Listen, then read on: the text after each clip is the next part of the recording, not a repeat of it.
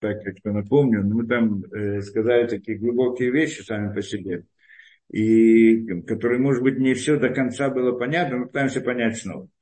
Да, вот я пытаюсь объяснить это детальнее, я всегда стараюсь найти какое-то, что было понятно до конца.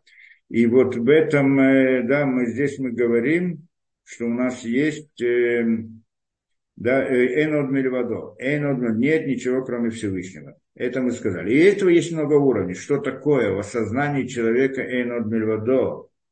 Да, нет, нет никого, кроме Всевышнего. Что это значит в осознании человека? Может быть, много разных уровней. И мы сказали, привели четыре уровня. Помним, да, четыре уровня. Один это, э, да, вот э, пытаемся так посмотреть.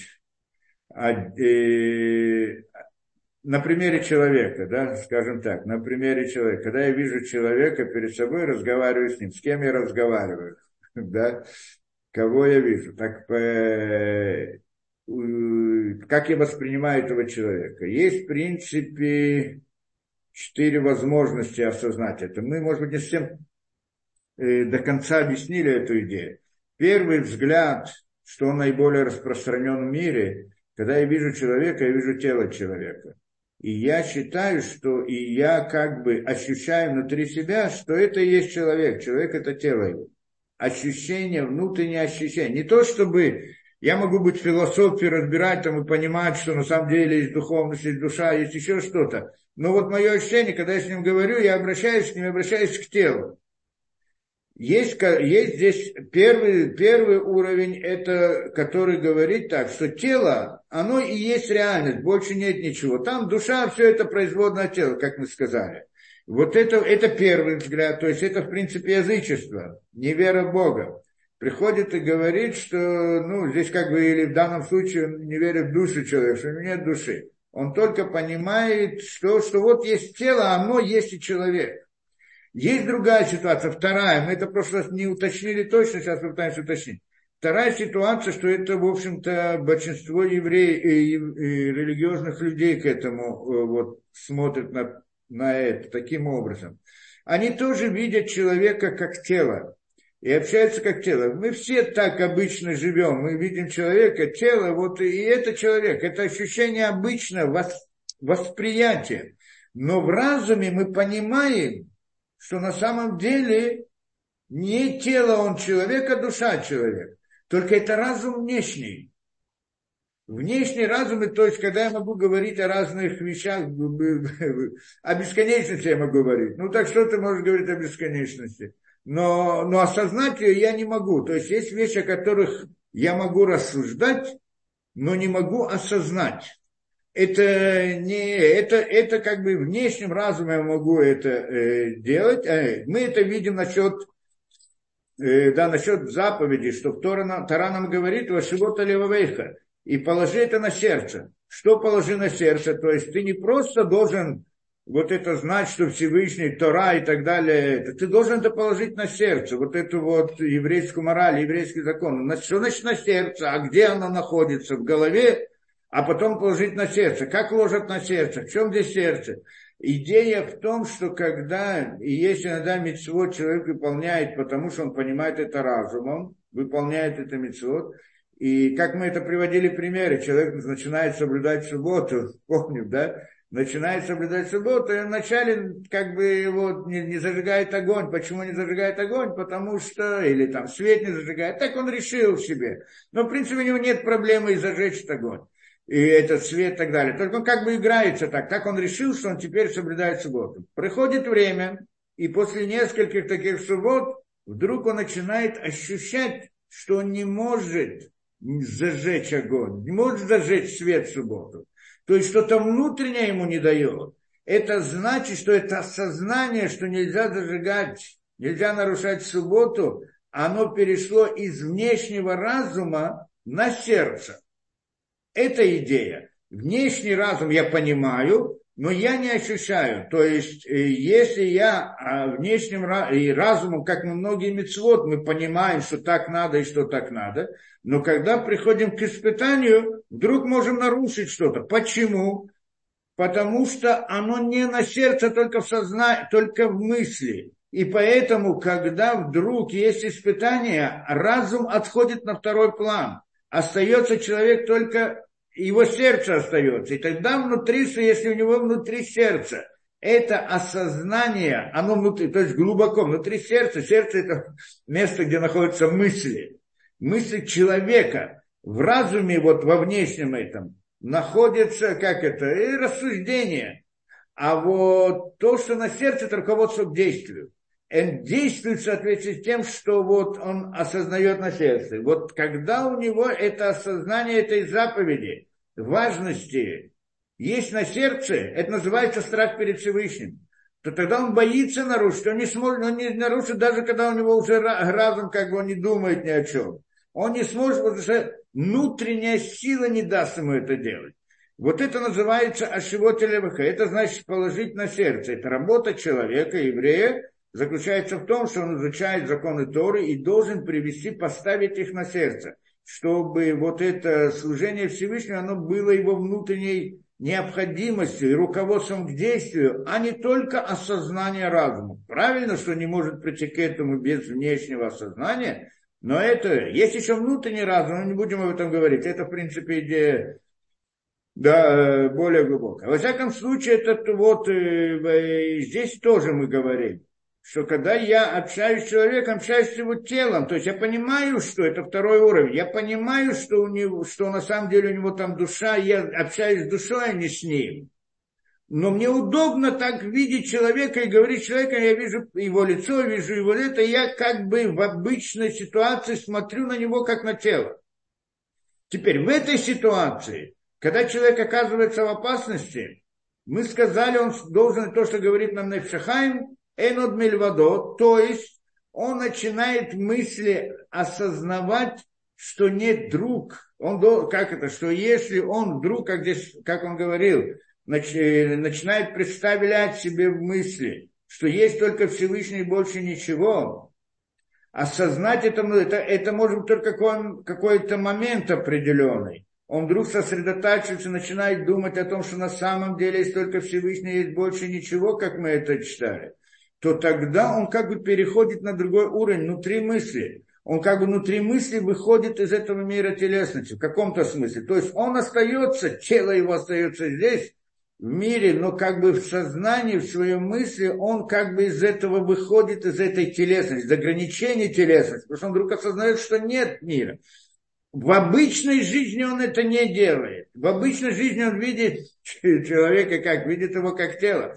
Но в какой-то момент он может осознать, что есть, э, да, что есть, э, э, да, что есть э, да, что, что человек это, это э, да, э, что, ну, насчет человека, в примере с человеком, как бы он, когда он осознает, что есть как бы душа у человека, когда он начинает вдруг взглядываться внутрь человека, может быть, на, мы это на примере человека, это еще один момент, как э, мы это, да, но это осознание того, что есть душа у человека.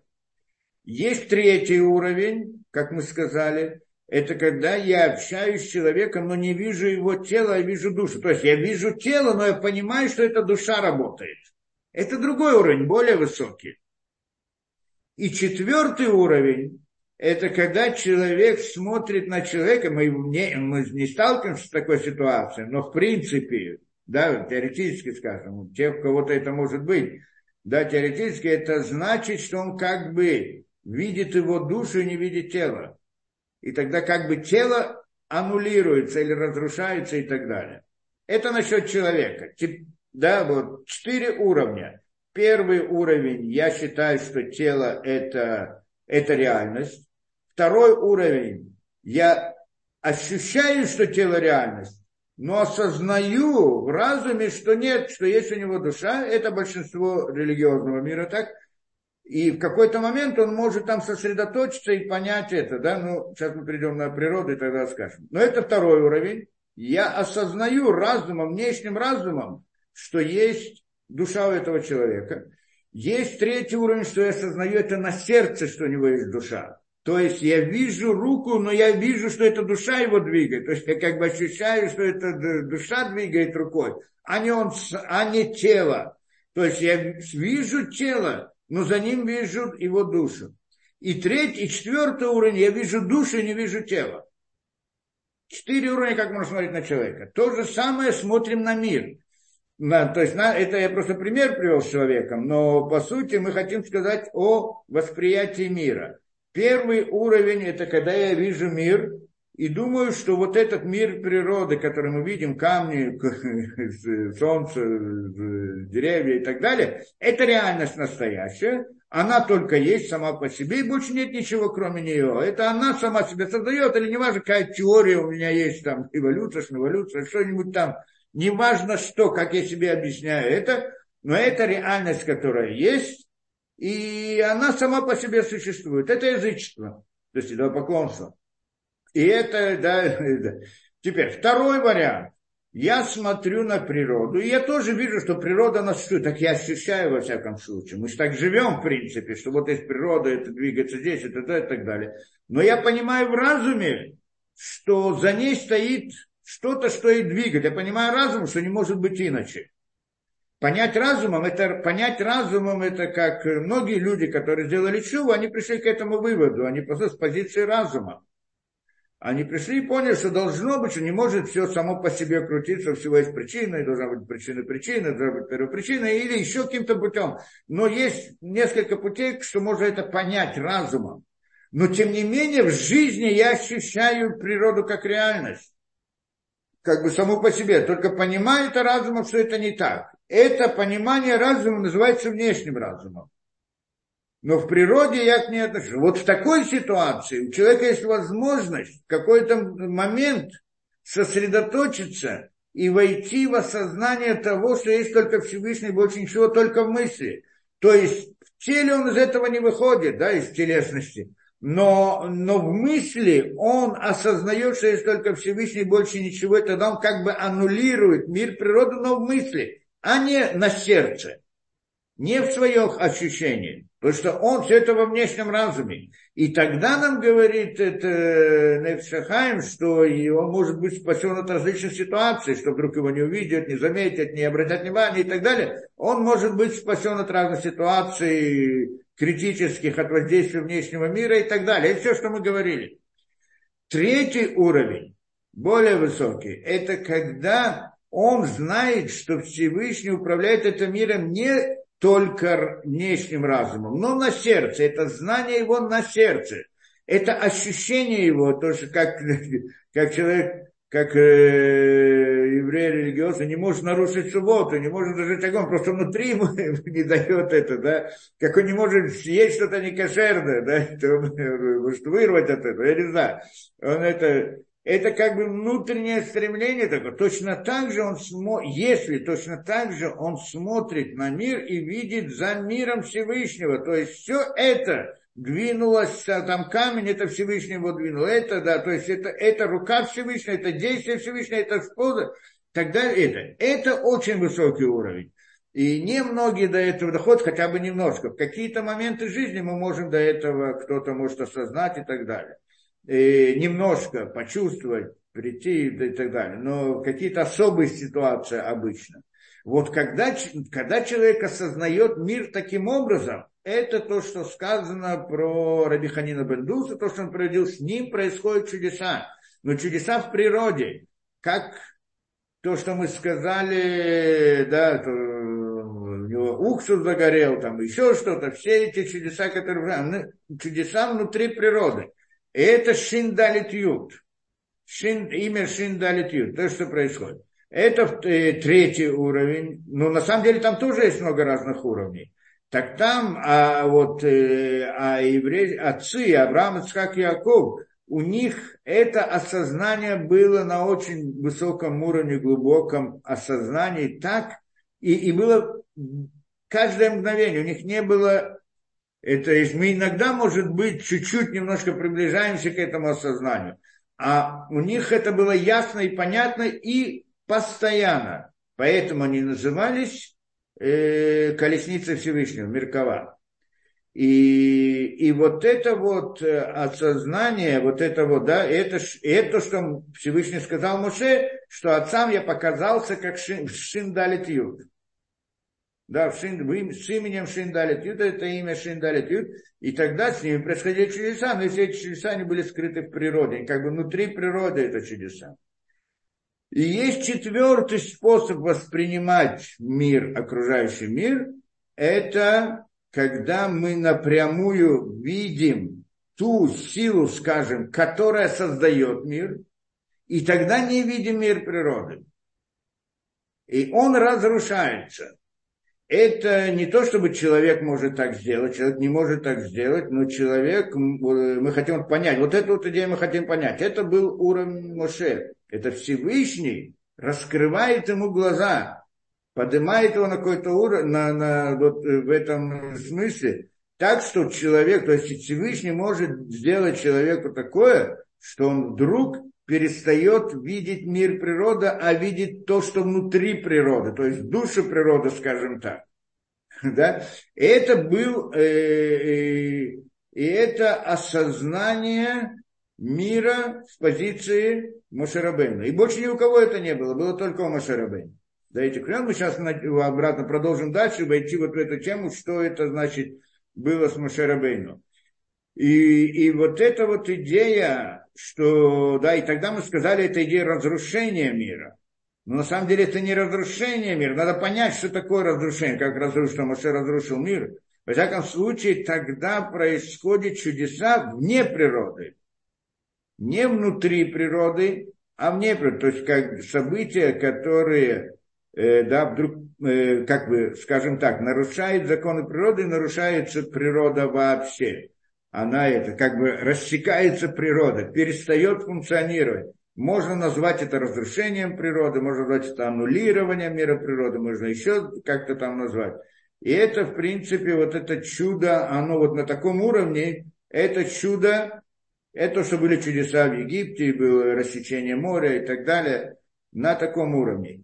И вот это вот, э, да, это уровень Моше. Да, значит, Понятно, да, первый уровень, мы говорим, это язычество, второй уровень – это способность в какой-то момент подняться в мысли над природой, и тогда он оберегается от разных э, воздействия окружающего мира. Третий уровень – это знание внутри сердца, что, что природа – это Всевышний, как бы природой движет Всевышний, тогда у него происходят чудеса внутри природы. И четвертый уровень – это как бы видеть саму духовную суть, и тогда не, нет природы вообще, как бы назовем это аннулированием природы.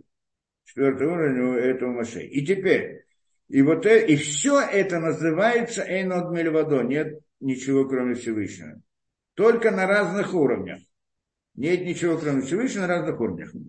И здесь приходит нам, э, да, и что мы потом разобрали? Мы потом разобрали идею того, что что это означает, что это такое. И вот этот уровень Моше мы разбирали. И мы, если помните, мы там разбирали, в чем здесь идея. Это идея соединения имен. Да? То, что сказано, э, э, как мы, что, что сказано, э, Ашем Гуэлуким, Атая Рета Лядат, Ашем Гуэлуким, что Ашем, четырехбуквенное имя Всевышнего, Ашем, Юткей Вавкей, Гуэлуким, он Элуким. И там мы объяснили, что что значит Юткей Вавкей, он Элуким. То есть Элуким и Юткей Вавкей. Это как сосуд, как внутри которого находится свет, назовем так, что Юткей Вавкей это как бы свет внутри сосуда, Элуким это сосуд э, значит сосуд, ну, в каббалистических понятиях, это значит что? На что показывает Элуким? Элуким показывает на природу. Это имя, которое ответственно за все, да, за функционирование природы. Но не той природы, которую мы видим перед собой, это всего лишь маленькое отображение природы. Природа в более общем смысле, в принципе, все творение и все, да, вот Система управления, в принципе, тоже сюда включается, вот нижняя часть системы управления, по всей видимости, да. Все это называется, то есть само управление с позиции награды и наказания, скажем так.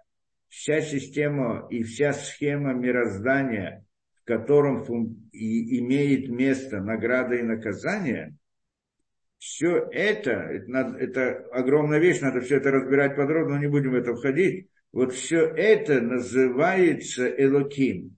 То есть это значит миры, Брия, и Цера, Сия, и это также как бы да, часть мира Ацелут, Нугба и Зерампин.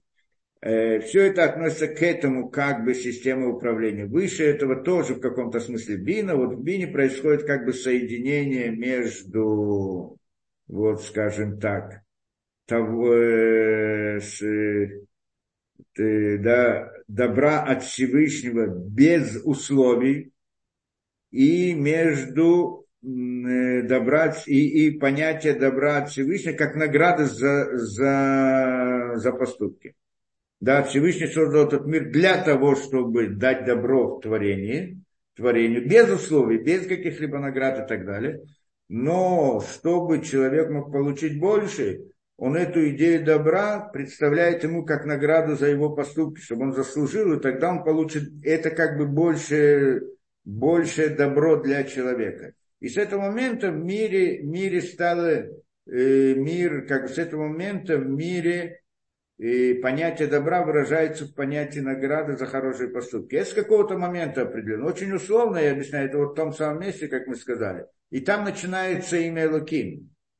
Что вот имя Элоким именно вот ответственно за это. То есть это то, что это. Почему именно имя ответственно, мы не один раз объясняли. Потому что имя это и есть система управления, управления воздействия, которая как бы закодировано в этих буквах. Это как вырезать из бесконечности буквы, как мы объясняли. Так что имя это та самая вот определенная, это, это в принципе идея вот э, как вырезка света, назовем определенная из бесконечности, суть которой оно отображается в имени. Имя Элаким обозначает вот эту идею управления со стороны Всевышнего, чтобы было наградой и наказанием. Это идея. А внутри нее есть Юткей Вавкей. Юткей Вавкей как бы относится к, к тому еще до этого. Не совсем точно я говорю, потому что там есть еще много разных вещей, но в общем как бы идея этого, да, э, что вот как бы эта идея в общем, скажем так, да, что Ютка и Вапке это, ну, как бы там бини, это цвет, который внутри бини, мы называем Ютка и Вапке, это идея хохмы, а это идея бины, бина это идея ограничения, а там нет ограничений. То есть, как бы хохма это не имеет ограничений, в каком-то смысле, обратно, вопрос, где мы говорим, в каком месте, я не, не хочу входить, там разные понятия. А Абина как бы это возлагает идея, идея ограничений, поставить границы и так далее. Ограничение это идея, это идея природы. Так мы, в принципе, разбирали, что Илуким это Гатева, да? А мы там в прошлый раз не сказали, что там в этой книге приводится, что Илуким это на самом деле у него есть сколько? Илуким это пять букв. Пять букв. И если их э, делать, перестанавливать, то каждый раз получается другое имя. Сколько перестановок есть? Ну, кто знает, пять разных букв. Как считается количество перестановок? Пять факториал, кто помнит в математике. Пять факториал, это значит один умножить на два, на три, на четыре, на пять. Это 120 получается, кто попробовал посчитает. То есть 120 перестановок есть, и это каждая из этих, это показано одну из сторон в этой системе управления Луким. И эта идея Луким, что она управляет с позиции, создает как бы природу. Это то, что это, но она это создает почему? Потому что та бесконечность, которая внутри, или то, та идея добра, которая внутри нее, как бы толкает ее, к, вызывает ее к созданию э, добра в виде награды. да? А внутри там него это, то есть то добро, без идеи награды, создает то добро, которая выражается как награда, для того, чтобы, потому что это максимальное добро с точки зрения этого внутреннего добра. И вот это назовем тоже условно, вот это вот внутри то, что него называется юткей вапкей, а вот снаружи это луким. Это как бы. Теперь, и управ... теперь, а управление это в рамках законов природы, чтобы была награда наказания, были природы и так далее. Вот все это законы, они, они воздействуют, они функционируют, функционируют Э, в этом мире. Теперь, и в рамках законов природы происходит то, что происходит. Да, все это мы видим, скажем, ну, если мы смотрим, скажем, на нашу природу, мы говорим, чуть выше, больше, чем просто наша природа. Но это, значит, природа, значит, функционирует, то, что мы видим, природа, которая у нас. И, и, и суть здесь в чем? Что поскольку первичная цель дать добро, а ну дать добро, а, а не уничтожить мир. То есть она, там не только есть медата день, также медата рахами, мера милосердия здесь проявляется. Что это значит? Что когда мир не может существовать в рамках законов природы, то есть тогда он приходит к тому, что первич, первоначальная цель создания мира, она не выполняется в рамках этих законов, то тогда Всевышний воздействует другим действием, как бы э, через э, э, как-то пронизывает эту Элоким, этот сосуд, и воздействует Юткей Вавкей открыто. И тогда нарушает законы природы. То есть в определенной ситуации есть необходимость, чтобы, э, да, чтобы управление, в этом управлении, чтобы прийти к цели, чтобы не всегда было законы природы. Иногда они их не, да, и, как мы сказали, то, что выход из Египта должен были быть чудеса. Для чего? Чтобы если бы не было бы чудес, мы, у нас не было бы веры во Всевышнего, не верили бы во Всевышнего. То есть то, что было выход из Египта и получение Тора на горе Синай, это основа веры еврейского народа. То, что это было в присутствии миллионов людей и было и так далее, это то, что нам дает обоснование и знание о том, что есть, что, да, вот этой истинности еврейской, еврейской веры, да, все этого нашего знания. Поэтому это было необходимо. И для этого были чудеса. Там вдруг была аннулирована идея природы, и тогда было чудеса. Это то, что было с Моше. Моше видел это, видел напрямую. Да, это то, что было понятие с Моше. И да, про все эти чудеса, которые делал Моше. И еще ей могут быть ситуации, когда вдруг в рамках и, да, замысла Всевышнего, бесконечности, как мы скажем там, и аннулируется природа, и тогда, и тогда начинает управление, аннулируется управление в рамках законов природы. И тогда мы не видим природу. И это, и это то, что было вот во времена Моше. Теперь, чтобы здесь понять больше, что значит произошло чудо и аннулировалась природа. Как она аннулировалась? Что исчезло, разрушилось, как говорит, мы вот это вот осознание – оно приводит к тому, что мир, как мир природы перестает существовать. Что значит перестает существовать? Мы это объясняли здесь. В чем здесь суть? Что на самом деле мира природы сейчас нет. Это мы должны понимать. То есть это не является разрушить мир природы. Просто мы видим мир природы как некоторую реальность. Но на самом деле мы приводили даже вот простой взгляд, мы приводили разные вот рассуждения что простой взгляд на мир показывает, что это не реальность как таковая, она видимая реальность. Как, помним, мы приводили, ну, просто, хотя бы простой взгляд. Мы смотрим там на стенку. Стенка, на реальность, правильно? Стенка реальность. Но на самом деле стенка состоит из атомов. А что от атомы такое, значит, ядро и огромное пространство, пустота внутри. Что в принципе, если посмотреть лучше, то это пустота а с небольшими ядрышками, может быть. Почему же мы видим сплошную стенку как реальность? Потому что мы плохо видим. Потому что наше зрение на чем построено? Что лучи попадают, скажем, на стенку, отталкиваются, попадают в глаз, и тогда я понимаю, что там есть стенка. Вот и таким образом. Теперь лучи, которые наш глаз воспринимает, он с определенной как это, длиной волны, которая больше размеров атома, и поэтому она не проходит сквозь атомы, а отталкивается от них. И вот это создает у нас ощущение сплошной стенки, как реальности, да? Но на самом деле, если бы наш глаз был более совершенным, назовем это более совершенным, что он воспринимал бы лучи, которые меньше длины волны, есть много таких, как рентгеновские, как там их случаи, там еще куча разных этих, что тогда мы же знаем, как рентгеновский снимок и так далее, то там лучи проходят сквозь, атомы, и тогда видно отражение там, где там, э, где костное, это так он проходит меньше, и там, где это, ну, и поэтому такой вот рисунок рентгена, который, скажем, происходит. Но тогда бы мы э, видели бы, не видели бы, тогда мы видели бы, скажем, что-то вроде рентгеновского снимка эту стенку, но не видели уже, как она полная. Если мы воспринимаем другие лучи, которые еще больше, меньше волны, длины волны, как там их случай, то мы видели бы пустоту. То есть лучи бы не возвращали, они проходили бы внутрь, не отражались бы. Это значит, что я вижу пустоту, темную.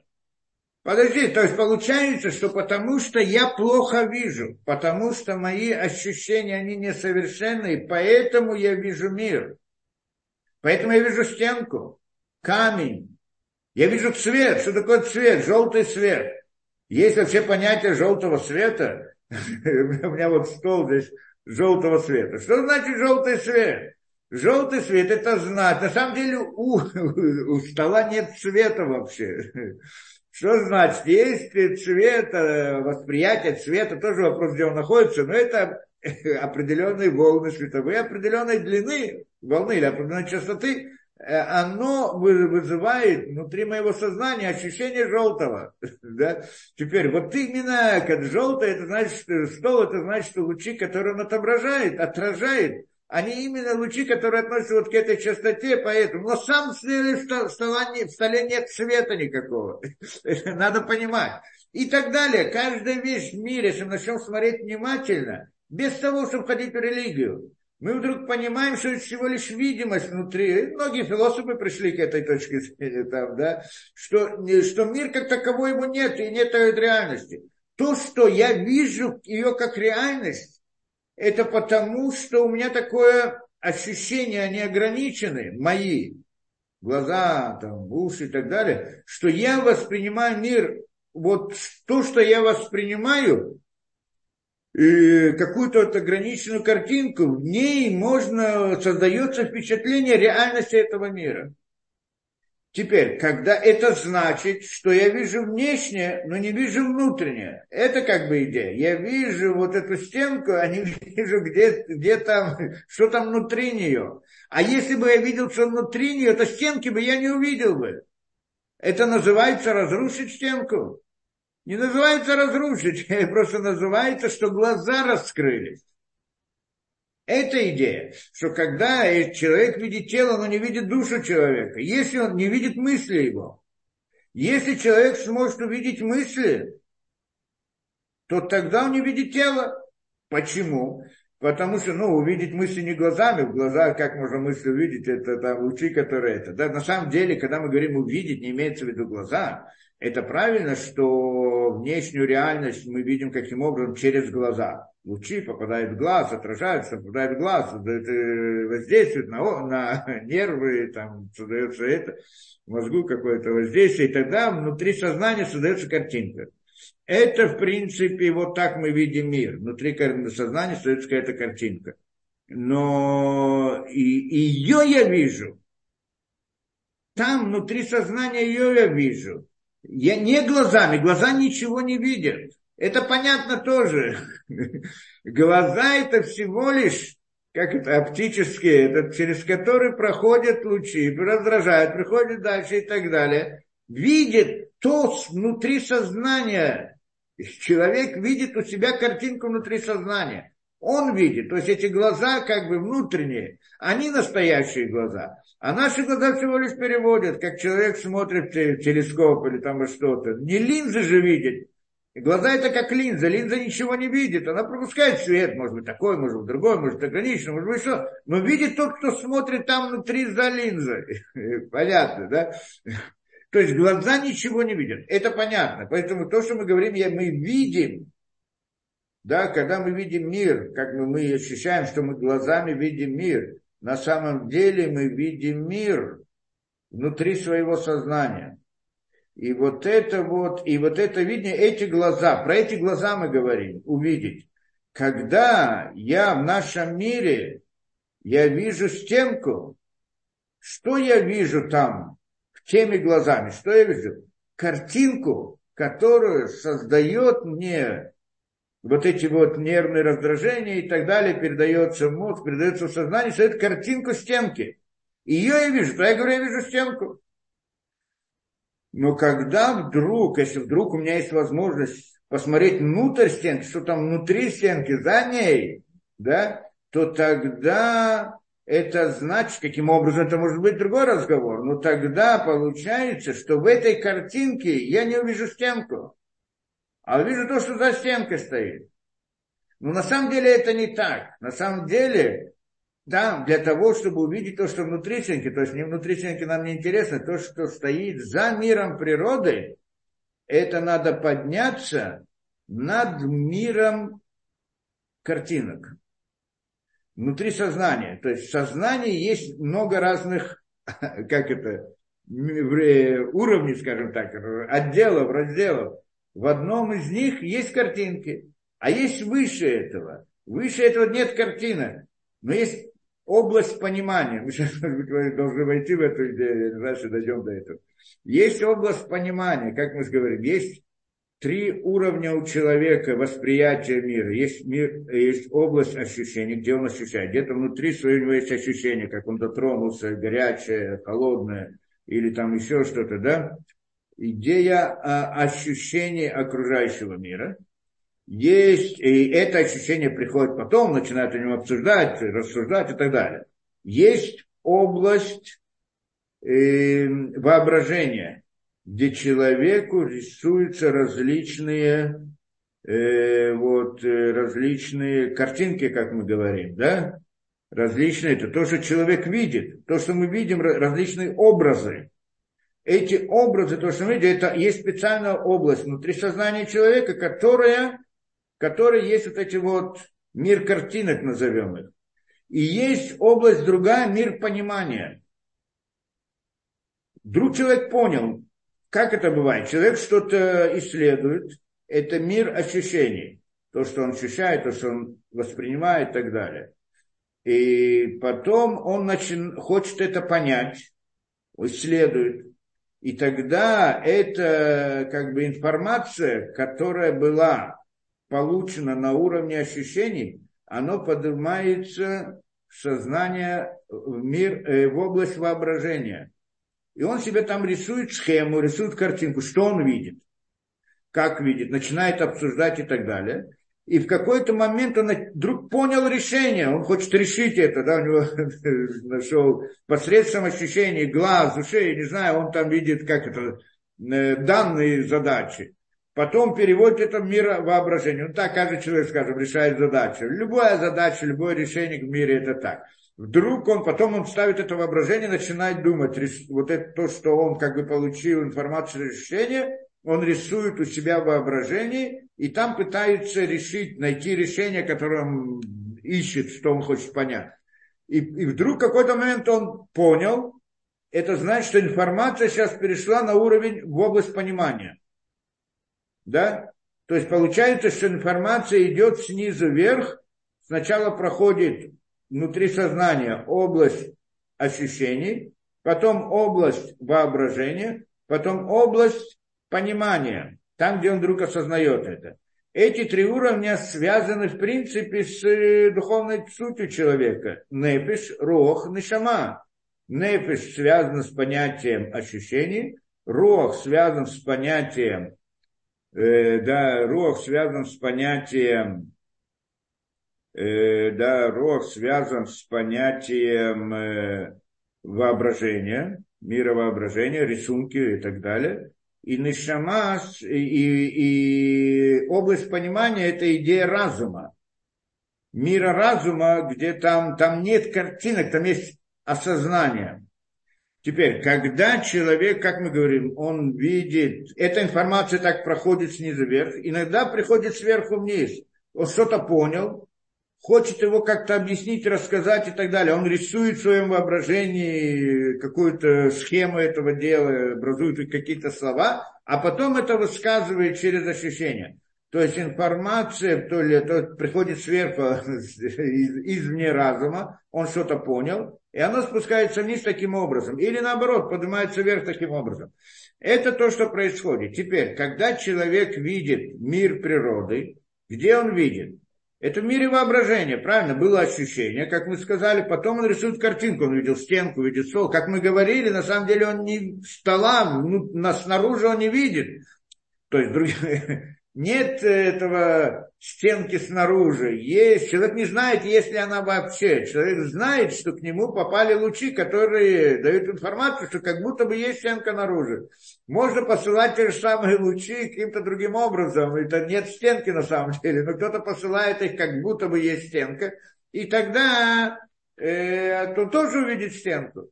То есть у нас это второй вариант, почему мы понимаем, что мир, он действительно то есть реальность мира, она под сомнением большим. Э, мира природы. И это значит, и это он видит в этом э, мире воображения.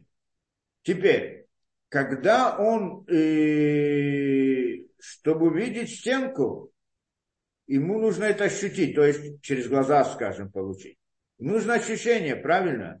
Значит, Сначала он э, воспринимает, ну, с этим немножко, э, с, мы с глазами видим, это у нас как бы очень быстро происходит, но вначале есть ощущение, а потом оно переходит в воображение. Вдруг рисует себе, вот, рисуется у меня картинка, что это такое, скажем, та же самая стенка. Хорошо. То есть получается, Э, когда я ощущаю, то есть ощущение сами, ну, скажем, человек дотрагивается до чего-то, скажем, более упрощенная схема, дотрагивается до чего-то, он ощущает воздействие, но еще не знает, что это такое. И потом начинает думать, а что же это такое? И тогда начинает рисовать в своем выражении, что это может быть, и тогда в результате приходит к какой-то картинке в своем воображении, что-то он это. В принципе, с видением стенки тоже есть два этапа, только он, он идет быстро, и мы не замечаем есть сначала ощущения, которые получились глаза, а потом они приводят картинки, которые внутри сознания. Да? Внутри вот этого мира воображения. Оно тоже идет поэтапно, только мы привыкли видеть сразу и не замечаем этого перехода. Теперь, но на самом деле для того, чтобы увидеть стенку, надо как бы выйти из мира ощущений и перейти в мир воображении, тогда я увижу стенку. До этого я только получил как бы раздражение, а потом я увидел стенку. На самом деле это тоже у человека бывает. Просто когда ребенок, он маленький, что говорят про ребенка, когда он маленький, он слепой. Он не видит ничего. Почему? Потому что он видит хаос какой-то. Пока он нарисует, он, то есть, это, да, и только со временем он начинает это, то есть, сколько лучей входит в него и так далее, он должен их как-то вот нарисовать внутри своего сознания, и тогда он начинает видеть какие-то картинки. В принципе, у человека это тоже так. То, что мы видим каждый раз, мы привыкли, мы только взглянули, сразу видим. Но если мы видим, смотрим на что-то, что мы никогда не видели, нам непонятно, что мы что-то видим. А что это такое? И то начинаем думать, а что мы видим? Так, так, взглядывать, и вдруг видим картинку в своем сознании. Уже мы тогда понимаем, что мы видим. То есть как-то взглядеться, и тогда видим, как это есть, который проверяет зрение, там, видит человек цвета или нет. Делает разными точки, точки разных цветов, и там внутри этих точек есть какой-то образ. Говорит, посмотри, что ты видишь. Ничего не вижу. Посмотри лучше, начинает взгляд, говорит, а, вижу там какой-то там рисунок человека или там дом или еще что-то, да? Какой-то рисунок видит. То есть взглянуть сначала я воспринимаю в мире ощущений, но еще ничего не вижу. Чтобы увидеть, я должен взглянуть в это, смотреться. Просто вот насчет обычных вещей мы это постоянно делаем, но не замечаем, потому что это происходит быстро. А ребенка, это, когда родился, он, это большая работа у него. Теперь, получается, что я хочу сказать? Получается, чтобы и вначале мы ощущаем что-либо, пусть будет глазами или какими-то ощущениями, а потом видим образ в своем сознании, в мире воображения. Сначала это, потом это. Что это значит? Получается, что то, что я ощущаю, чтобы его увидеть, я должен подняться в мир воображения, должен посмотреть мир воображения. Точно так же, когда я вижу в мире воображения, скажем, стенку, и хочу посмотреть то, что внутри нее, или, скажем, вижу какое-то это, хочу посмотреть то, что внутри, за миром природы, я должен выйти из мира воображения, войти в мир понимания.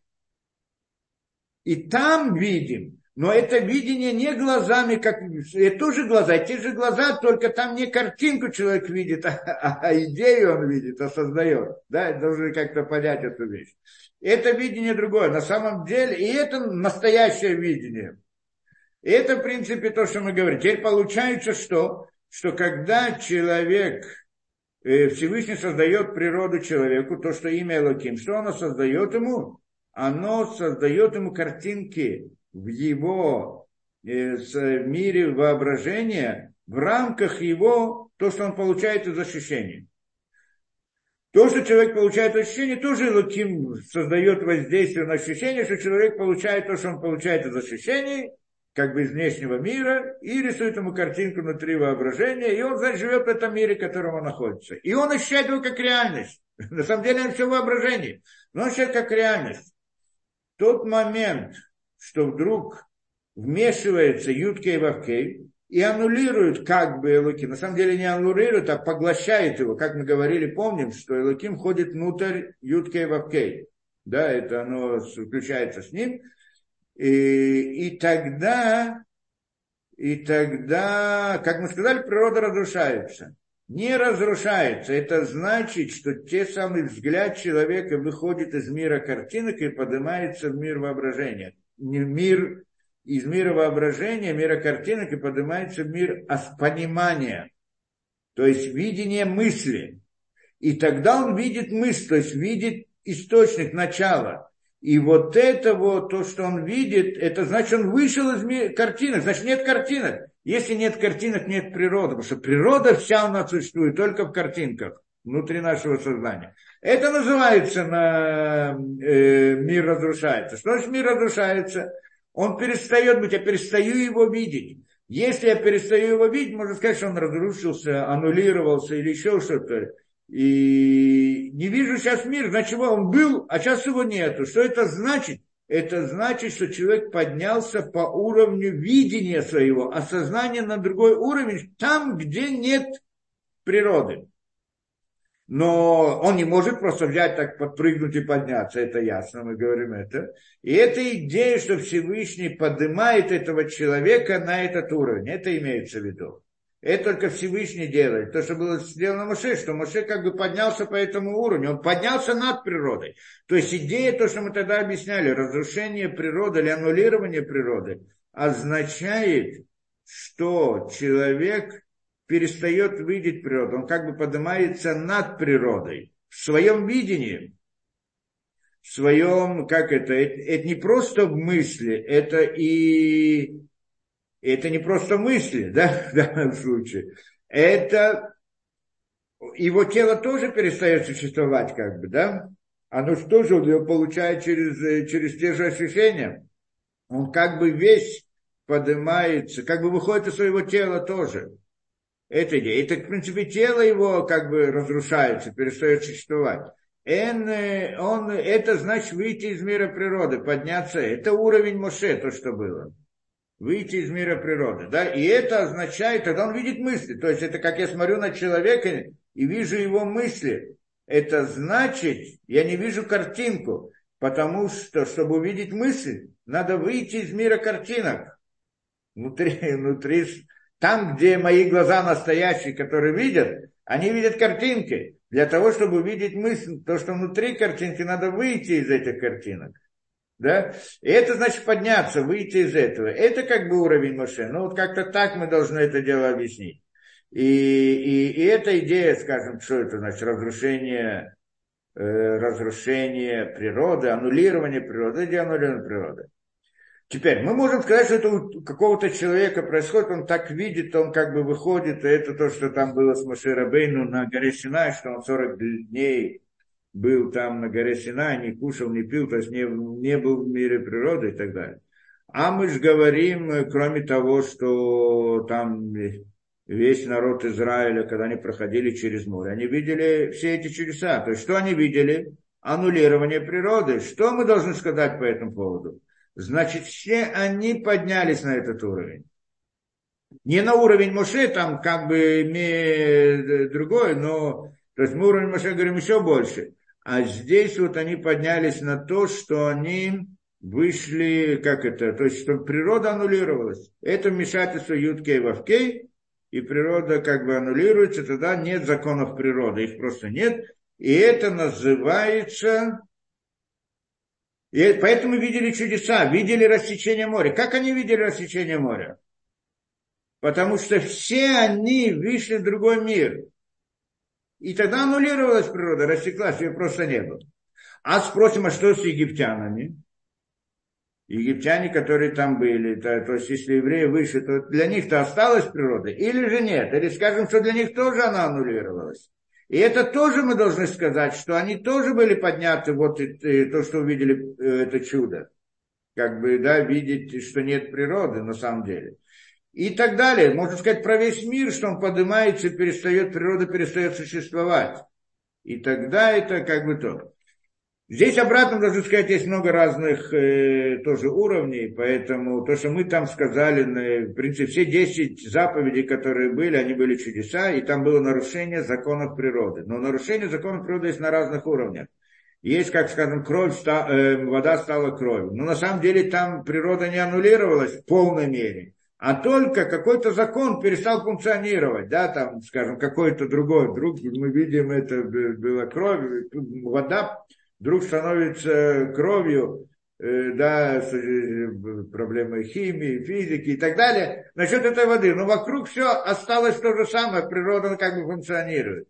И следующий там был удар. В каждом ударе было добавление, добавление чуда. Мы когда-нибудь дойдем до этого, без Раташем, так объясним все каждый удар, какое изменение в чуде там было. И вот то, что переходили через море, это было самого высокого уровня. Так что аннулирование как бы природы вот на, на всех уровнях, как бы, да, на всех уровнях, я знаю. Вот как-то так мы должны это дело объяснить. Беседа, да? И это то, что мы сказали, как бы уровень Моше. Э, вы осознание мира, это значит видение его мира, окружающего мира, что это вот, и это приходит в рамках управления, когда Элоким аннулируется по отношению к Ютке и Вавке, то есть включается внутрь него. И это то, что мы говорим, Ашем Гу Элоким. Да, что Всевышний Шем, он Элоким.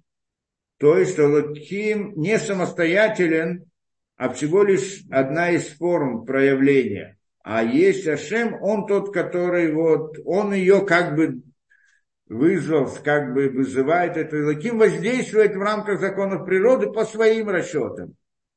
Но, как, но, но когда нужно, то он может как бы отменить это, и тогда будет воздействовать только Ютке и Вавке, и тогда природы нет, потому что в рамках Ютке и Вавке там э, нет природы вообще. Э, да, то есть как бы Ютке и Вавке одевается в Элоким, что как бы проявляет себя внутри природы, чтобы это, да, как бы скрывает себя за природой, но, но в рамках самой Ютке и Вавке нет природы. Это как бы идея. Это, что мы сказали, что, да, это, что мы сказали, что фараон ошибся в этом, да, что он думал, что Элоким это все, это э, мир, да, нет, кроме Илуким, как бы нет над Илуким еще что-то. Илуким это, это есть конечная субстанция, как это с его точки зрения. Как в наше время там атеисты думают, что есть природа, там сила, энергия и так далее, и все, и больше ничего нет, и это то, что есть. У него был как бы взгляд более внутренний, потому что он видел также, знал все эти идеи ангелов и так далее. Но он говорит, что Элоким это последняя субстанция, вот с нее, да, законы природы. И она неизменна, потому что это, это начало всего. И тогда чудо, которое было на горе, э, как, это, значит, э, рассечение моря, когда были другие чудеса, он все еще предполагал, что все-таки это какой-то фокус, то есть использование сил, э, да, там, ангелов и так далее, чтобы это сделать. А там он понял, что уже нет ничего, да, что здесь, что Илоким как бы перестал функционировать вот в рамках этого, да, и там он понял, что над Илоким еще что-то есть. И это, что он говорил, я не знаю, кто такой Ашем, Ютка и Вавке, почему я должен его слушать. Там, на море, он уже признал, что есть Ютка и Вавке, и там как делал всю, всю, я знаю, что он говорит, что да, есть, признал действительно, что есть Ашем, Юткей Вавкей. Это то, что было с фараоном. беседа. И это, да, это, да. И вот этот уровень Моше мы продолжаем дальше рассматривать. Да, и мы продолжим дальше.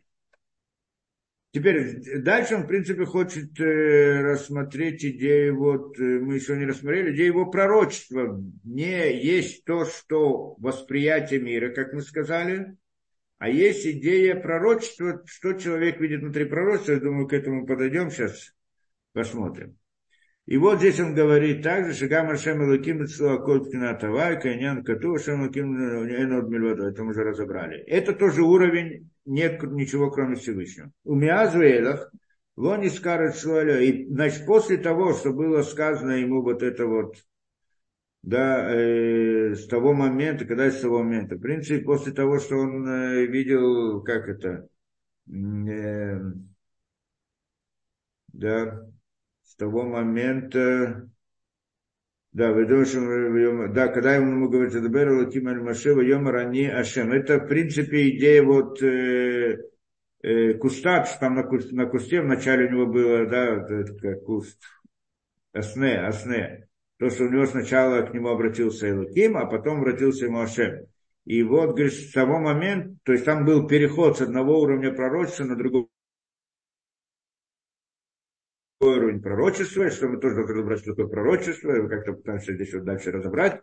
И он говорит, что это до с этого момента Всевышний обращает ему только к Ашем. Больше нет к нему это обращение со стороны Луким. То есть есть тоже Луким, Ашем и Луким. Или Ашем. Э, и про это сказано «Вело кам нави», «Вело кам нави», э, Ашер Едуа Ашем Паним Эль Паним. Это что он говорит, значит, он, да, как там приводится. А, говорит. Э.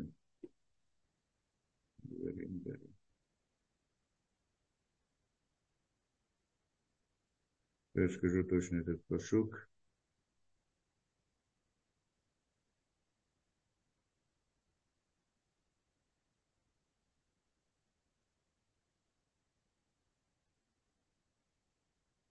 пошук. Велокам нави от Израиля, и не, про это сказано, и не встал, не Локам, не встал, в конце книги Дворим, то есть в самом конце Торы.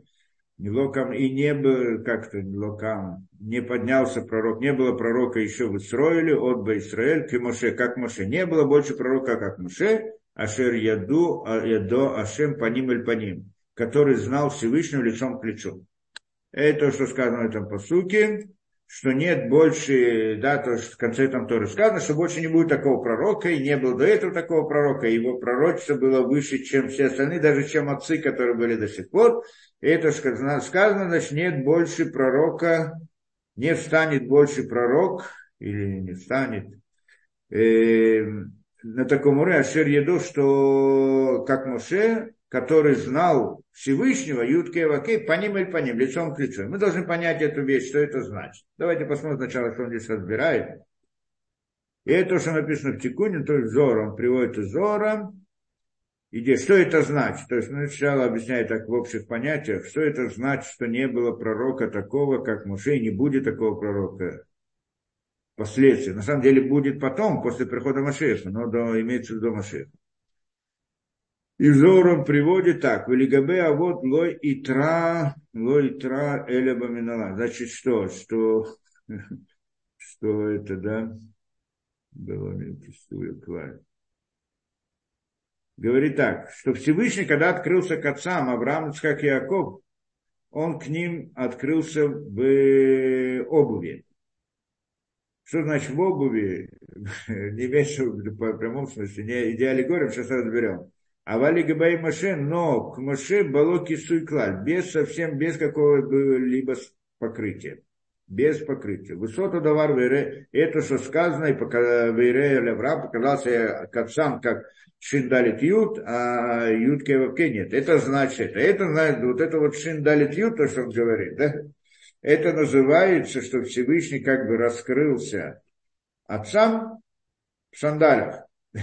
на самом деле в той самой, э, в той самой, э, да, вот про то, что мы говорили про сне, да, про этот кустарник, что горел и, и, и не сгорал.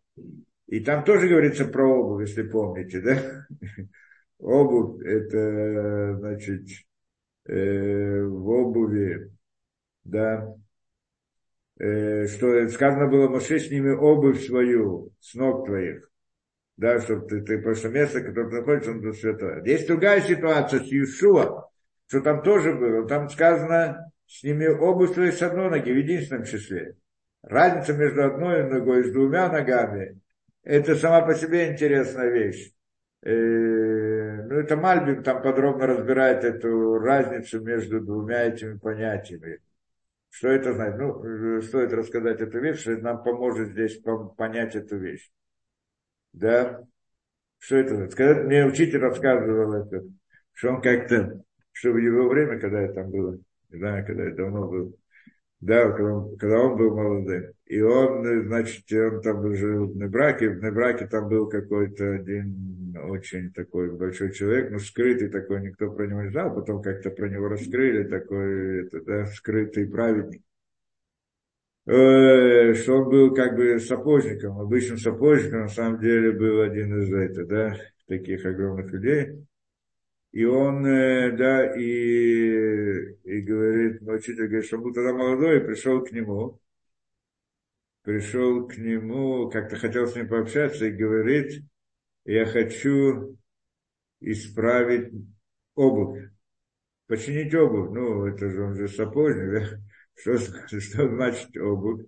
Потому что тело человека называется обувью. И хочу, чтобы ты исправил как бы меня и так далее. Ну, мое тело, мое это. А, да, и, а да, здесь тоже говорят, что лица тоже связано.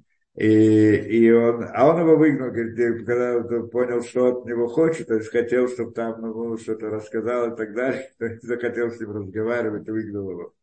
Это. Но здесь вы должны понять эту, вещь, что это значит обувь обувь, вот там хотя бы насчет этого, да, вот э, что это значит, когда э, этот куст осне, то, что горит, не сгорает, да, приходит к нему Моше и говорит, э, да, э, говорит Моше, э, Моше обратился из куста Всевышний, говорит, подойди и так далее, сними обувь с ног твоих, да, потому что я с тобой буду разговаривать. Тогда он приходит и Почему надо было снять обувь? Что значит обувь снять э, с ног? А у Юшуа тоже было, только с одной ноги. Почему с одной ноги? Это как мы объяснили эту идею, так это Мальбим объясняет в принципе. Что у человека есть непиш, рох, нешама. Непиш, рох. И у него есть также три э, уровня восприятия, как мы сказали, ощущения, э, область воображения, то есть где там рисунки, и область понимания. Так теперь всем пророкам, это разница между пророчеством и Моше, что всем пророкам приходила информация куда? От Всевышнего в область воображения. Что это значит? Э, пророки, которые они видели какую-то картинку, какую-то историю, какую-то из нее должны были понять, что Всевышний им хочет сказать. Это как бы известная вещь, то, что видели пророки, мы видим, кто откроет там посмотрит Хескель, как он видел там колесницу или видел там разных зверей и так далее. То есть видит некоторую картинку, что это аллегория. И в этой аллегории он должен понять, в этой аллегории он должен понять, что ему Всевышний хочет сказать. Это как бы, то есть он должен следовать и так далее. То есть что это значит попадает в картинку? Ну просто, как мы сказали, что когда человек, как к нему попадает в, в, это, в, в область воображения, возникает картинка – может другим путем, через ощущение прийти. Он видит, как от стенки отпадают лучи, разрушая и так далее. Поднимается в область его воображения, видит стенку. Может прийти с другого места, как бы свой человек думает, понял какую-то идею, потом нарисовал ее план, скажем, обратно в области воображения. А может быть, это идея пророчества, когда в область воображения приходит картинка от Создателя самого. Прямо в область воображения. Не через глаза он это увидел, а вдруг к нему приходит в область воображения, и он там видит какую-то картинку. Это идея пророчества. То есть, и, естественно, что там для... Да. И сейчас, и в чем... Да.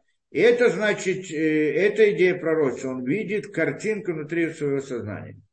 Теперь говорит Всевышний, для того, чтобы человек мог увидеть эту картинку, это пророчество, он, он ее не получает через ощущения. То есть это не приходит из глаз или из чего-то и так далее. Поэтому эта область ощущений, она должна быть аннулирована. Он как бы должен выйти из нее. Она ему э, не дает возможность видеть это, да? Скажем так. То есть получается, что, э, что вот эта область ощущения человека, она связана как бы с телом человека, с телесностью его, понятно, да? И поэтому говорит, и как бы это то, что было сказано еще, сними обувь с ноги твоей. Снять обувь, обувь. Что такое обувь? Когда человек стоит, идет по земле, зачем человек одевает обувь? Чтобы не испачкаться. Ну, по-простому это идея. Потому что ноги – это самая низкая часть его тела, и она находится на земле, самое, где самое место, где это грязь. И тогда, чтобы нога не испачкалась, одевается обувь. Это как бы оболочка, чтобы не, находилась нога открыта. В этом смысле, как бы в этой в этом машале, в этом легоре мы здесь говорим о теле человека. Человек это душа, это не тело. Есть там голова, все, это все это как бы духовная действительность сама по себе. И ее самая нижняя часть, она тело. Назовем это нижней частью. То... И вот она находится в этом мире. Почему? Потому что душа, чтобы прийти в этот мир, она запачкается. Чтобы не запачкалась, на нее называется тело. И поскольку это самая низкая часть человека, поэтому называется обувью. То есть тело человека называется обувь. Это то, что имел в виду мой учитель, когда пришел к этому, к тому самому э, праведнику. И вот это вот, эта идея. И поэтому он говорит ему, сними, Юшо, говорит ему, сними обувь с ноги твоей. Только в единственном числе. Почему в единственном числе? Снять тело. Это то, что, то есть, ясно, что когда Всевышний говорит, Юшуа, сними обувь. Зачем снимать обувь? Что обувь? Для этого надо писать в Торе, в, в пророках и так далее. Моше говорится про обувь. Сними обувь. Ну, какая разница? Да, есть обувь, нет обуви. То есть это имеет в виду сказать какое-то понятие духовное. Понятно, не просто так это говорится. И поэтому говорит, для того, чтобы ты мог получить информацию от Всевышнего, которая приходит в область воображения, нужно отделиться от тела, это снять, снять обувь. Это значит уровень пророка, что он должен как бы выйти из телесности, и тогда он общается со Всевышним, но, э, э, но информацию он получает в мир воображения. Теперь, у Моше был уровень другой совсем. Какой уровень? что он получал информацию не в область воображения, как мы сказали, вот саму информацию, знания, а в область понимания. То есть, когда человек получает эту картинку в область воображения, начинает ее обдумывать, рассуждать, понимать, и тогда понимает, тогда у него информация приходит в область тогда он понял, что ему хотели сказать. А здесь Муше получал это таким образом информацию, что не получал, не видел картинку, он сразу видел идею. Мы обратно возвращаемся к этой вещи. Смотреть на человека, но видеть его мысли. да? Так когда человек не видит мысли, когда человек видит мысль человека, он не видит человека. Это понятно, не видит тело. Это та же идея. Мы не, не, не случайно все это раз разбираем каждый раз. Возвращаемся к этой идее. Это было то, что в Моше, что он, что Моше видел, то есть у него была идея, он сразу в область понимания, он даже картинку не видел. Теперь, что это значит картинка? Картинка в сознании – это область воображения. Область воображения, она не область ощущений. Область ощущения – это как нефиш, она связана с телесностью, это понятно. Область воображения, она выше, чем телесность. Но, тем не менее, она тоже имеет какую-то связь с телом. Каким, каким образом? потому что воображением рисуются образы телесные обычно. То есть есть нишама, или область понимания, то, что мы назвали, в которая, которая относится, или к которой относится область понимания, это не тело совсем. Есть нефиш, что связано с телом, и там у нас есть область ощущения, это телесность, назовем это телесность. На самом деле в человеке это называется телесность, наше тело это просто картинка внешняя. Это называется телом, нефиш. И вот когда Нишама соединяется с Нефиш, Нишама сверху, Нефиш снизу, соединение между ними посредством Роха. И Рох, оно среднее между тем, что полное отсутствие телесности, между тем, что есть телесность. И это среднее, оно с одной стороны не является телесностью, правильно, образы, ощущения. Там же находятся всякие качество человека, человек, например, гневается. Гнев – это телесное ощущение или не телесное?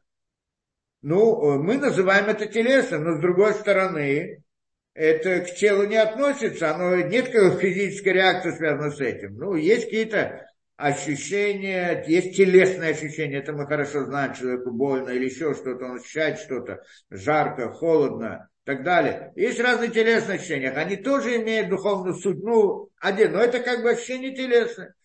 Э, да, или есть телесные желания человека, голод, или еще различные, связанные с его инстинктами, которые, телесными, которые он должен выполнять, с этим у него есть ощущение, желание, стремление и так далее.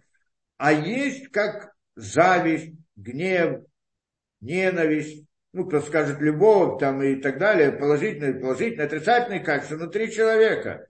Зависть это как-то связано с телом? Никак не связано с телом. Но с другой стороны, она связана с телом. Как она связана с телесностью? Как зависть, гнев и все это связано, чистолюбие связано с телесностью? Потому что как возникает гнев? Как возникает чистолюбие? человек рисует в своем воображении, что вдруг он такой важный, он такой это, вот на него кто-то его обидел, кто-то там, и так далее. Он говорит, все воображение. Поэтому, и да, это значит, и то же самое гнев, и то все, все эти качества, которые приходят, они с тем, что человек как это, рисует в своем воображении, там, э, Минопех, как это, раздувает какую-то сторону одну так, что вдруг это, вот, человек бывает, кто-то его обидел, он обиделся на него и все. А тот, может быть, даже не заметил, что он его обидел, он просто что-то сказал, а этот у себя начал рисовать, что он ему сказал, почему, что он имел в виду, и так далее. И вдруг приходит такой вещь на него, значит, вот ты меня обидел. А тот даже не, не, не имел в виду. Все это построено вот внутри воображения. Теперь, и, это, и мы это называем телесностью. Почему это называем миром телесности? Потому что на самом деле воображение в каком-то смысле связано с телесностью, потому что образы внутри нее, они телесные. Она само воображение, оно не телесность. Но образы внутри нее, они телесные. И в этом смысле есть связь с телесным миром. Теперь, поэтому это тоже называется в каком-то смысле телом. Есть нефиш, мир ощущений, телесных ощущений, он называется телом. И есть также мир воображения, но тело более духовное, оно тоже относится к телесности. Поэтому Всевышний говорит Моше, сними обувь двух ног твоих. Что значит две обуви сними? Два тела. Почему? Потому что э, пророчество, которым я буду тебе обращаться, информацию, которую я тебе буду давать, я не буду давать в область воображения, а буду давать в область понимания, то, что связано с Нишомой. А для того, чтобы это видеть, и это видеть, и это, с этим общаться, надо отделиться от двух тел. От тела, то, что мы назвали ощущениями, и от тела, то, что мы назвали миром воображения. А другие пророки, поскольку они получали информацию в мир воображения, то мне надо было выходить из телесности как бы воображения, а надо было выходить только из телесности ощущения. И это то, что там говорится, Иешуа, сними обувь с ноги твоей только в единственном числе. Да, это понятно. Это идея обуви. То есть обувь это как бы телесность человека. В данном случае мы говорим о двух, две, две, две, две обуви у Маширабе, но это, это идея. То есть и здесь мы также немножко поняли чуть-чуть, как нам объясняет здесь Мальбим, идею э, вот, э, пророчества Моше, как оно отличается от да, пророчество Моше, как оно отличается от других пророков. То есть он получал, он видел. То есть, другими словами, это как, как это, да, э, э, как бы видеть, как бы смотреть на человека и видеть его мысли. Это идея, как бы, да, то, что э, пророчество Моше, ну, в мире только, не, просто человека привожу только как пример, чтобы, как аллегория, не как, что там по-настоящему так. И вот, и это, это как бы видеть мысль мира, видеть пророчество, в смысле это видеть. Это называется тоже видением. Когда человек что-то понял, что это значит? У него вдруг мысль появилась, идея, озарение люди называют. Он что-то увидел. Где он увидел? Он не видел картинку, не увидел это, он увидел мысль. Э, он не видит саму мысль записанную, он понимает. Понятие называется видеть. Когда я понимаю это, я, значит, я вижу суть. Это значит, я понимаю. Это что мы почти должны знать. И это то, поэтому, э, и это то, что он здесь говорит насчет обуви. Как он здесь говорит, это, что Зор здесь говорит, Легабея, вот Лунитраибналаем, что к отцам он не показался, кроме как в обуви. Что значит в обуви? имеется в телесности. Почему? Потому что они видели чудеса, которые были внутри природы. Шиндалит Юд. Это значит, как бы система управления, то, что мы называем Всевышний, который управляет миром, он как бы в обуви. То есть он проявляется внутри природы, но вокруг, да, но, это, но это чудо, оно внутри природы. Это значит, как бы Всевышний, он в обуви в этом мире. Это во времена отцов, что так было управление со стороны Всевышнего. Да? Надеюсь, понятно. Это, это называется в обуви. А к Моше без какого-либо покрытия, значит покрытие, без какой-либо картинки, без обуви имеется в виду, без этого, без какой-либо картинки и так далее. Это что он сказал. В Гамкин Иньян Мамрам Заль говорит он дальше, и это то, что говорят мудрецы, Басов Перек Мидраш, там, в море это сказано, Гадол Моше, Гадол Шинеймар Ба Моше Аарон, Ютер Мима Шинеймар Ба Авраам. Дили Ба Авраам Тиванухия Парве Эфир, Вили Ба Моше, мы, в принципе, это разбирали, что, что величина Моше в больше, чем в Авраам.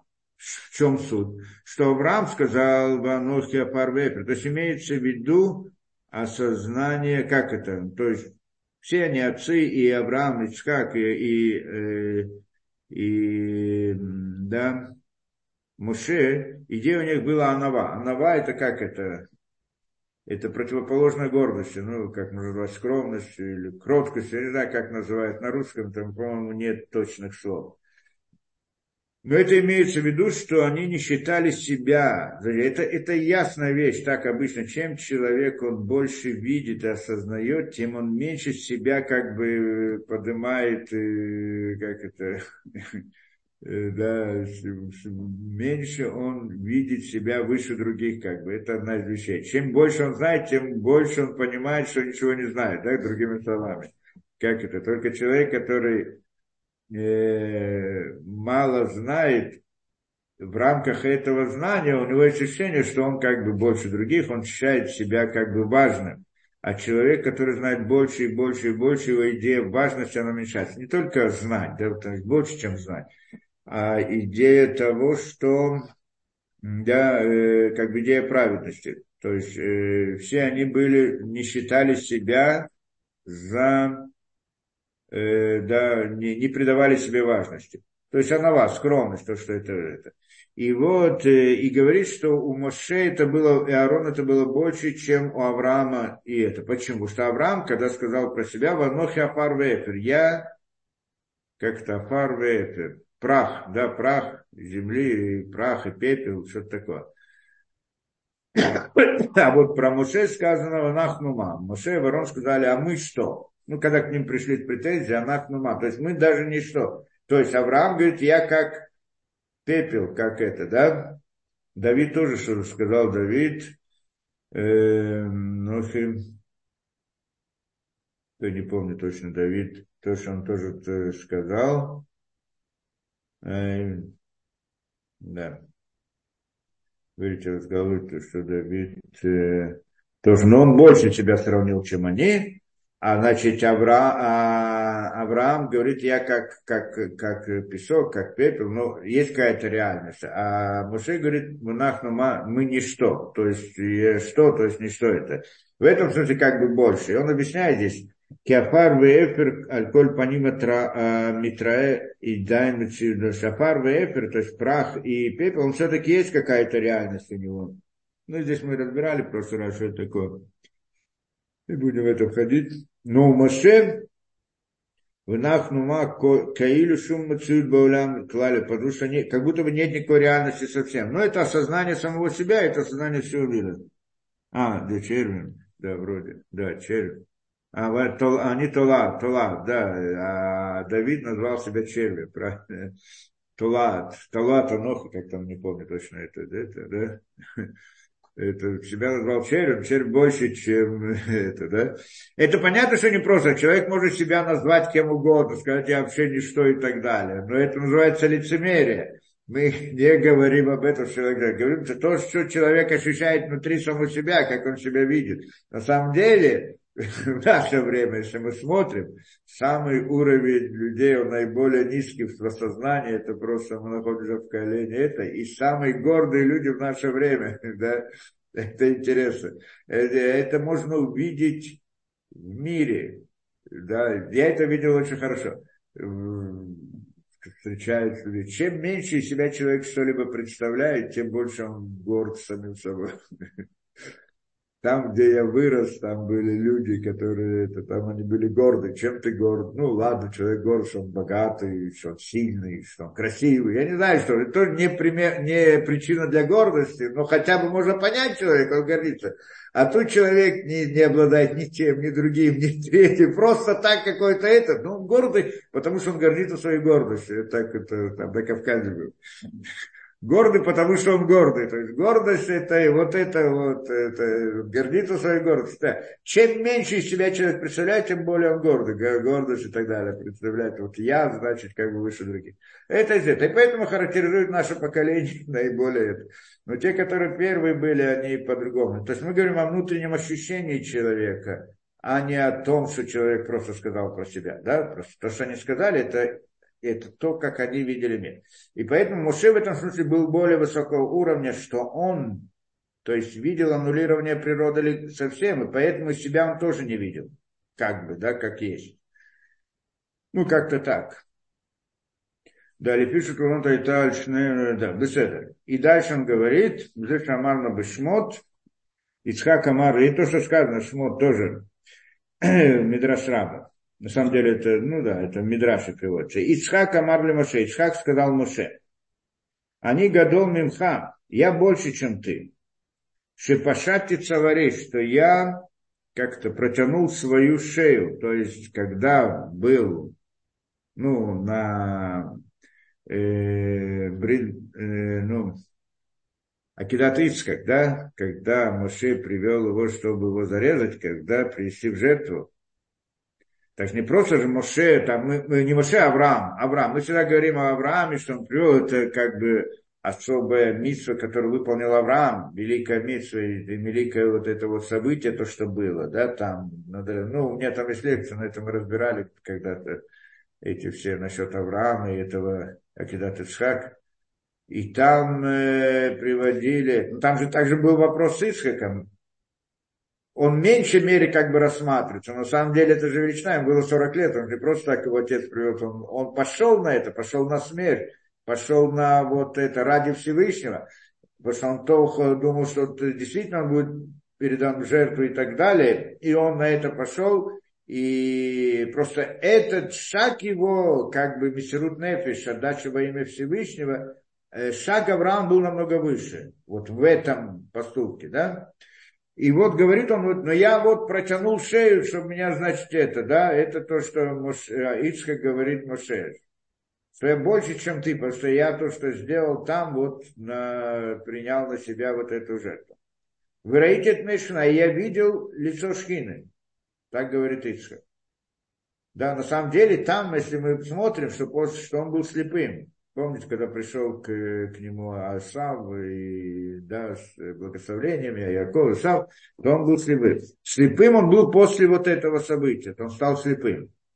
Перестал видеть. Что значит перестал видеть? Все объясняют там, что на самом деле не то, что он перестал видеть, а он стал видеть глубже. И когда он видит глубже, то не видит то, что это. Да? Человек видит то, что вдалеке, не видит то, что близко. Да? Когда видит, человек видит внутреннее, не видит внешнее.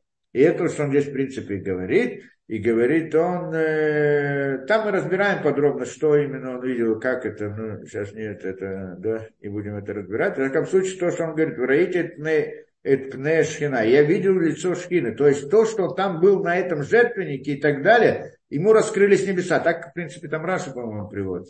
Раскрылись небеса. И он увидел, то есть он увидел пророчество. Это что было с Ицхаком. То есть тот момент. И там это Раши приводит, что как это, слезы ангелов упали на его глаза. И поэтому он ослеп. Если кто помнит это, да? в Раши там приводится, слезы ангелов, что ангелы плакали в тот момент, когда Авраам хотел его принести жертву. Почему, зачем мы там объясняем подробно? Во всяком случае, это, э, да, и э, это, что он говорит, что я открыл, видел лицо Шхины. А Марло Маше говорит ему Маше, они не талети ее термимха, я поднялся больше, чем ты. Шата раита пне шхина неха, что ты увидел лицо шхины и, как это, закрылись глаза твои, отемнились глаза твои. Э, то есть, что это значит? Он видел внутренне, перестал видеть внешнее. Так, видимо, надо понять эту вещь, да?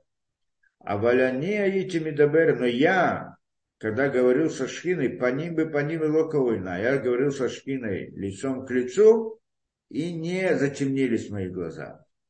И это, что мы знаем, что он мог э, к нему Всевышний обращался, он мог общаться со Всевышним, как, как по телефону, я не знаю, да? А пророк обычно, как мы говорим, он, э, когда приходит к нему пророчество, ну, те, которые самые такие, да, так они падали низ, не могли стоять даже, или во сне, или же приходило пророчество, так он как бы выходил из телесности, он не, не функционировал должен был к этому готовиться и так далее. А Моше это не так, то есть он мог как это на ходу, да, как на ходу, скажем, да, при жизни, и он это, это называлось, что он обращался лицом к лицу. Надо немножко понять эту вещь. Мы же сказали, что на самом деле, чтобы получить пророчество, надо выйти из телесности, отделиться от телесности. Тем более Моше от двух телесностей, и того и другого. А как же Моше было это? Это тоже интересно понять эту вещь. Ну, так про него говорится, в этом было отличие. Это одно, еще одно отличие пророчества Моше от других. Он говорит, я говорил с ним лицом к лицу, и, да, к лицом к лицу, и не, и не закрылись мои глаза. То есть это вот таким образом. Умиварли, мивины, и это объясняю, и это понятно тем, кто понимает. Воен Машка Таврахан, Рафхан отсылает к Сеперу Гильгули, но мы не будем. А, что там, э, что сказано, то Супер Гильгулим, мы не будем в это входить, а э, здесь он приводит Шмот Раба, Авраам, Авраам, Яков, Яков, Псиктайма, Муше, Муше, Псиктайма, Шуали, Псик, Хатсаму, это, то есть было у него почти что не было никакого, то есть было открыто как бы видение со Всевышним. И чтобы немножко понять это, то есть он видел, как мы говорим, он же видел саму мысль, да, ну, само высказывание, само что-то, да, он видел что-то. И вот то, что он видел, то, что он видел, это, да, и, и, и при этом он как бы был при жизни, он не выходил из этого, да? Как же это понять? Я так понимаю другую вещь, как то, что он поднялся на гору Синай. И там было 40 дней, не кушал, не пил и так далее. Он был в теле, не был в теле. Как там было? Где он был? Где находился? Но как мы должны понять здесь, что идея его, то есть, ну, тело его, оно было же при нем, правильно? А он кушать, пить не должен был? Оно не должно было кушать и пить. Его тело. То есть, тело его было тоже другим. Это мы должны понять. И это значит, что он снял телесность того с другого. Не просто мы, как говорим, что человек, как, как уровень высокий мы считаем, что, что человек мысли выходит из телесности, как бы отделяется и так далее. Но уровень намного более высокий, когда он телесный становится духовным. Да? То есть это как бы, что это? Значит, мы знаем, как пророк Илья, он приходит в этот мир, выходит из этого мира, одевается в ту оболочку, то есть он с телом, то есть на самом деле то тело, которое мы видим, это всего лишь картинка для других. А само по себе тело, оно тело. Но у человека обычного, его тело настоящее, что это духовное понятие, оно непосредственно связано с картинкой, оно не может от нее отделиться. Ну, я вот пытаюсь как-то понять это. А вот у Моше было само тело. Кто-то на него смотрел, он видел тело. Ну, для, он видел какую-то картинку, которая это, да, но это картинка внешняя. Но само по себе тело это не эта картинка. То есть она только выглядит, как пророк Ильяу приходит каждый раз в другом теле. Что значит в другом теле? Он приходит с тем же самым телом, его тело, оно одно тело. Только то тело, оно его, это не та картинка, которую мы видим. Это картинка, которую мы видим, оно одеяние на это тело. Это как оно представляется для других людей, но для него оно ее не существует. Как-то так должны сказать про Моше, по всей видимости, да? Что он э, как бы и это, что они смотрели на него и не могли к нему приблизиться, не могли это, да, видели от него сияние исходит и так далее. Это как бы идея, что его, у него как бы тело тоже было невидимым, то есть его тело стало на другом уровне тоже. И тогда он как бы при жизни может общаться со Всевышним, а не это, да? То есть человек, чтобы э, получить что-то от Всевышнего, он должен отделиться от телесности – а он уже отделен при жизни, при, при обычной ситуации. При, да, мы как бы стараемся, ну, не можем отделиться полностью, хотя бы мысли себе это представить, это уже уровень какой-то. Есть, которые более того, могут также в момент это, значит, и даже телесность в каком-то смысле избавиться от нее на какое-то время, в каком-то смысле, в каком-то понятии, подняться над этим, быть пророком. Я знаю, что а есть то, что это... Но связь все равно остается. А у Муши Пасиниси вот с этим внешним телом не было никакой связи совсем. Это просто картинка для других. Для него оно, ее не существовало, и тогда поэтому так, видимо, надо понять эту вещь, что он общался как бы со Всевышним лицом к лицу и, значит, да, на, наяву в каком-то смысле, да, без, без какого-то выхода, особого способа выйти из природы, потому что он так не был в природе. Да, это, это как бы, вот это все, что мы понимаем, как бы приходит к этому. То, э, ну, я вижу, у нас прям со временем немножко проблемы. Теперь так. Дальше он разбирает, да, это, в принципе, мы здесь к концу подходим, это, да, дальше он разбирает, что Маше хотел увидеть. ну, у нас уже не будет времени это давать, мы в следующий раз разберем, и там, видимо, уже закончим эту идею, и тогда посмотрим, куда пойдем.